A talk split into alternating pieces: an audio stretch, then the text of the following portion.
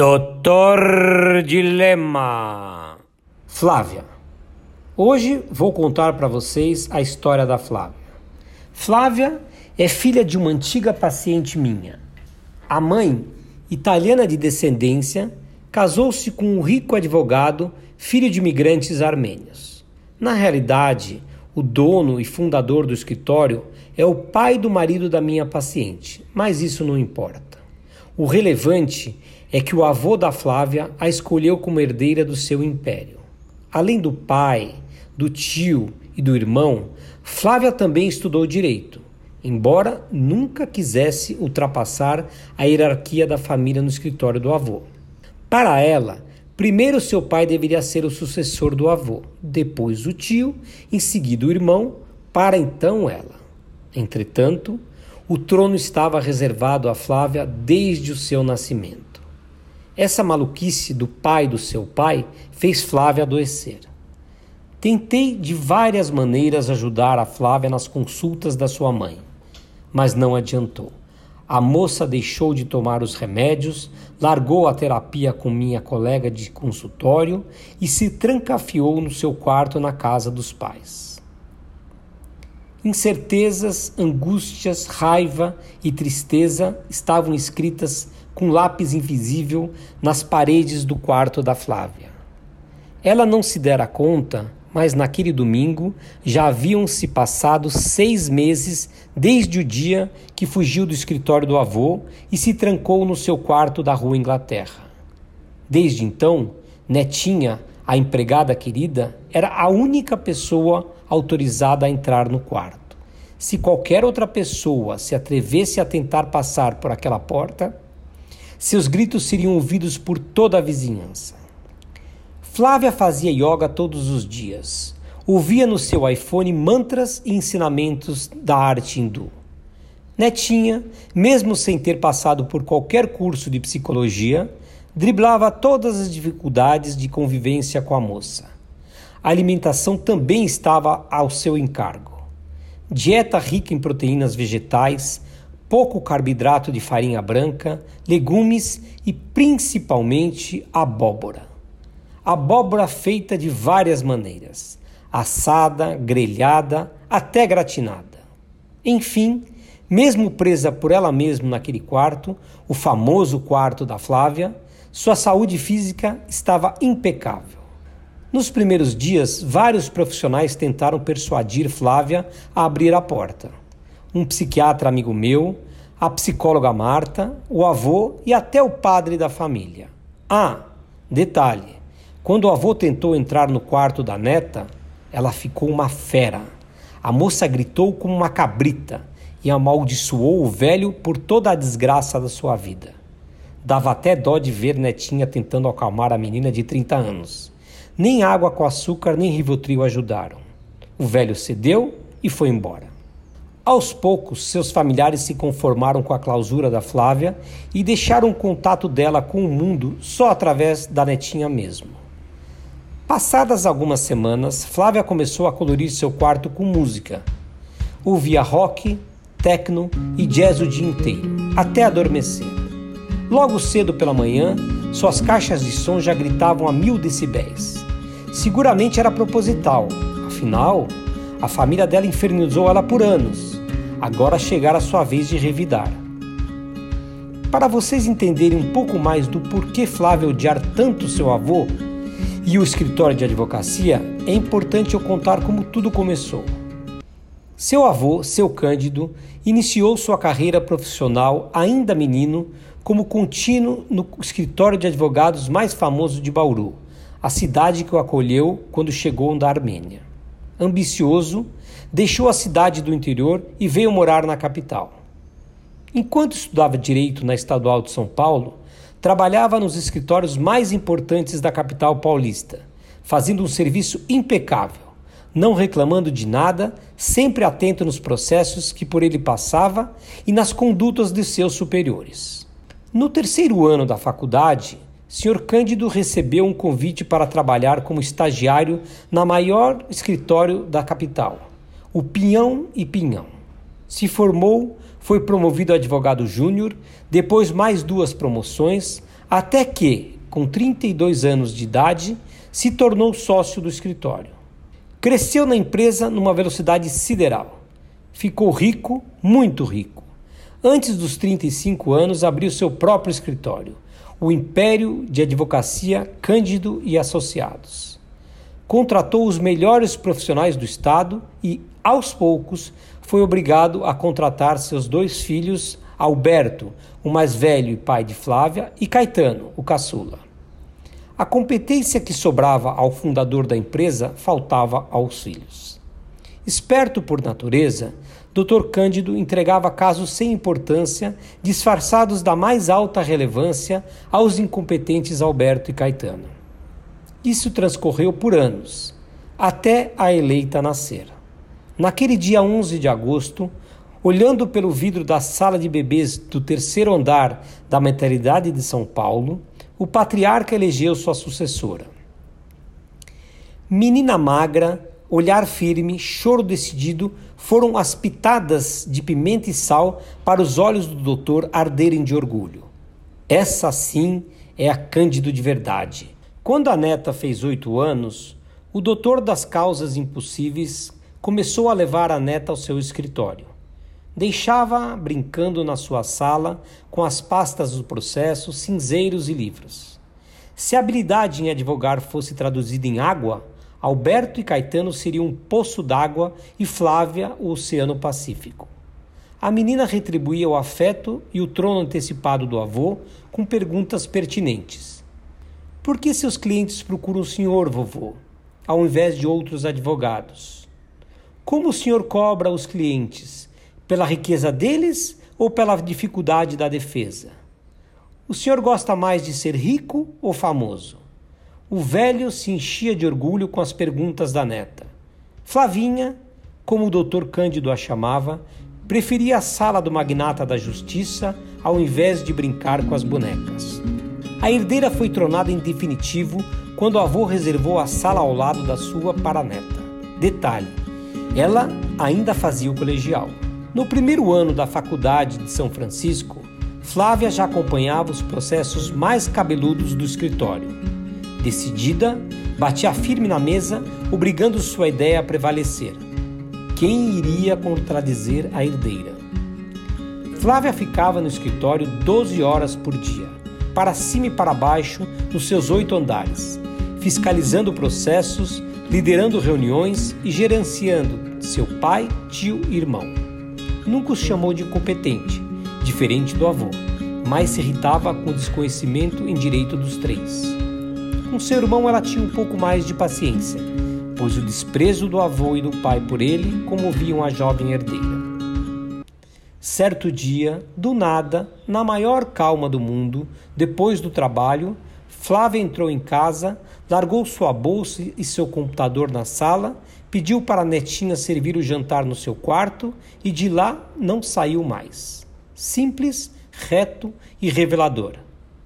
Vou me perguntar por que revelador? Porque ninguém larga tudo e se tranca no quarto por nada. Só alguém que quer denunciar algo que não vai nada bem. Empolgada com a possibilidade de se tornar uma DJ, Flávia, com seu rico dinheirinho, comprou um dos melhores equipamentos de som seu quarto poderia ser tranquilamente uma das baladas mais frequentadas de São Paulo. E assim foi. Cada domingo depois do almoço, Flávia convidava amantes da boa música techno para o seu quarto. Naquele domingo, depois da bacalhoada servida na sala de jantar, começaram a aparecer os convidados. Ao todo, 15 pessoas. Moças e rapazes com tatuagem, sem tatuagem, cabelos compridos, carecas, de chapéu, sem sutiã, descalços, fumando cigarro de palha, com latinha de cerveja na mão, etc. Se eu não fosse politicamente correto, diria que um circo passou pela porta da rua Inglaterra. Começou o barulho das músicas techno.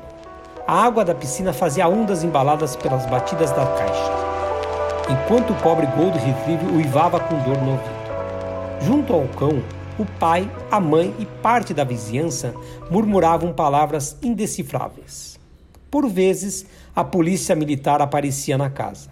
Neste domingo, feriado prolongado, eles estavam desatentos às reclamações sem importância e não apareceram. É difícil de entender o que faz uma moça de 30 anos, bonita de tirar o fôlego, rica e muito, mas muito inteligente mesmo, ficar trancada no seu quarto por seis meses. Talvez só Flávia soubesse, ou não. Não era só a raiva do avô por ser eleita herdeira do escritório devia ter algo mais. Não se pode menosprezar a inteligência humana, muito menos a da Flávia. O que angustiava a menina de verdade era a razão de estar lá, viva, com 30 anos, e o que ela iria fazer da sua vida. Ter filhos, frequentar os andares dos Cândidos e associados, preparar o Natal, a Páscoa, enfim, caminhar para uma vidinha que todos levam, sem propósito, apenas superando mais um dia para poder dormir no dia seguinte. Era isso que ela queria? Isso era assustador para a moça trancada no quarto. Flávia, desde pequena, questionava não só o rico avô, mas tudo: a pobreza, a diferença social, as guerras e assim por diante. Era muito comum ouvir Flavinha questionando sua existência. Bom, daí iriam me falar. Mas é muito fácil questionar sua vida, a razão de estar aqui no mundo, enquanto alguém está dando duro para trazer teto, comida e roupa lavada para você. Não, eu vou discordar de vocês. Pessoas como a Flávia, mesmo tendo aquela casa da rua Inglaterra, o quarto do luxo, a netinha com, com sua tapioca e queijo branco fresquinho, sofrem. E sofrem muito. Se não sofressem, não ficariam trancadas por seis meses no quarto, enquanto a vida tinha uma montanha de ofertas para dar. Isso se chama sofrimento da existência, não da sobrevivência, que a grande maioria tem, e sim da sua própria existência. Procurar um significado para a vida dá às pessoas como a Flávia uma angústia tão grande como se estivesse num corredor apertado num traiçoeiro labirinto. A sensação de acreditar e ao mesmo tempo duvidar, de desprezar os pais pela vida rasa deles e ao mesmo tempo amá-las de paixão, de temer partir o coração de algum rapaz despreparado ou ser despreparada para ter seu coração partido, a sensação do infinito ter fim, da morte poder ser em nada sem razão de ser, corroíam a moça. Flávia era um outsider, um peixe fora d'água uma adolescente crescida desde os seis anos, uma pensadora. Seu mundo era tão grande que a deixava dentro de 20 metros quadrados daquele quarto, mas ela estava reagindo a tudo aquilo. A música, aqueles amigos de domingo e o rachixe eram ferramentas para o caminho da explicação tanto desejada, que tanto a conflitava. Sua depressão a salvou, afinal, a doença é a resultante maior de todos os conflitos que temos, dando uma solução para tanta angústia. Assim, Flávia atravessou a porta com ou sem respostas para suas perguntas.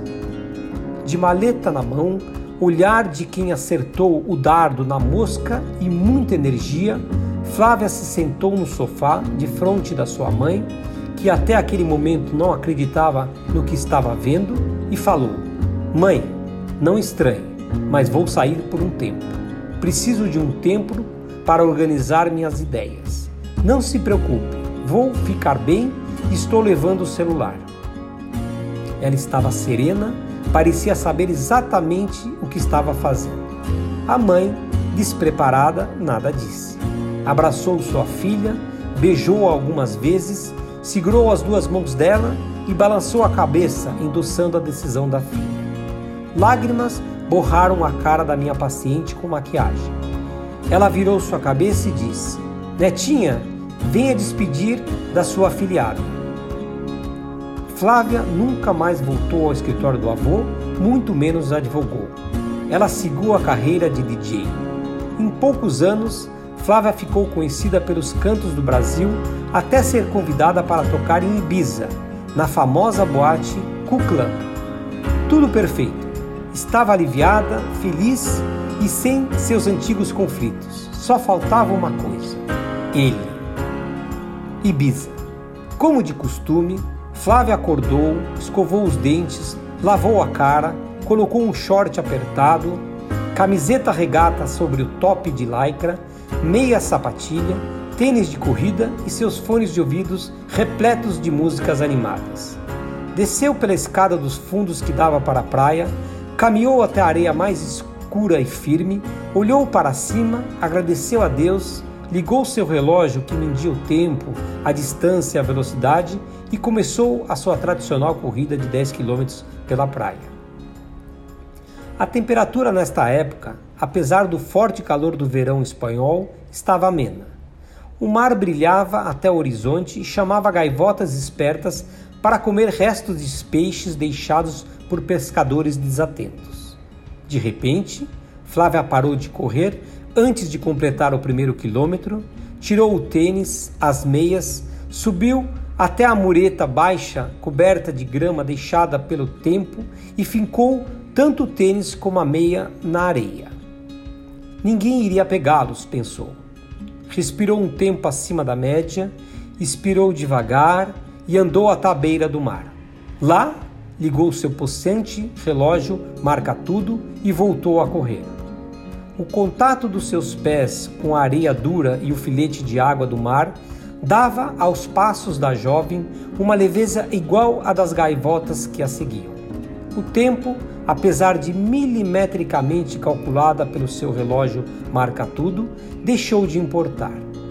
Uma brisa fresca arriscou acariciar sua face e tirou algumas lágrimas da moça. Terminados seus dez quilômetros, Flávia entrou no mar. Ficou por um tempo, o suficiente para relaxar mais ainda. De volta à areia, a moça se deitou na beirada da arrebentação, com os braços abertos voltados para o céu, e ficou lá, contemplando o momento. Pensou em ficar mais um pouco, mas lembrou que naquela noite um dos DJs mais famosos do mundo, o australiano, assim era conhecido, iria tocar. Ela estava eufórica para conhecer o talento do ano no mundo das baladas. Não só ansiosa, Flávia estava também nervosa. Estranhou a dificuldade que teve para encontrar a roupa adequada para a noite e se confundiu várias vezes na maquiagem. Por fim, estava pronta. Vestido preto, rasteirinha, batom brilhante e dois filetes de lápis preto em cima do olho. Nada mais. Pediu o táxi e se dirigiu à maior casa de dança de Ibiza para ver seu ídolo tocar. Ele chegou cercado de seguranças, subiu e logo começou a tocar. Flávia estava ao lado da pista, acompanhando cada movimento do talentoso DJ. Do nada, o tal australiano a chama para tocar junto. Ela sobe, agradece o convite e olha nos olhos azuis do atraente rapaz. Ele se vira para ela e pergunta: Como se chama? Flávia, responde com ar sufocado. Dave, prazer, encantado. Os dois trocaram um gostoso aperto de mãos, colocaram seus fones de ouvido e começaram o show.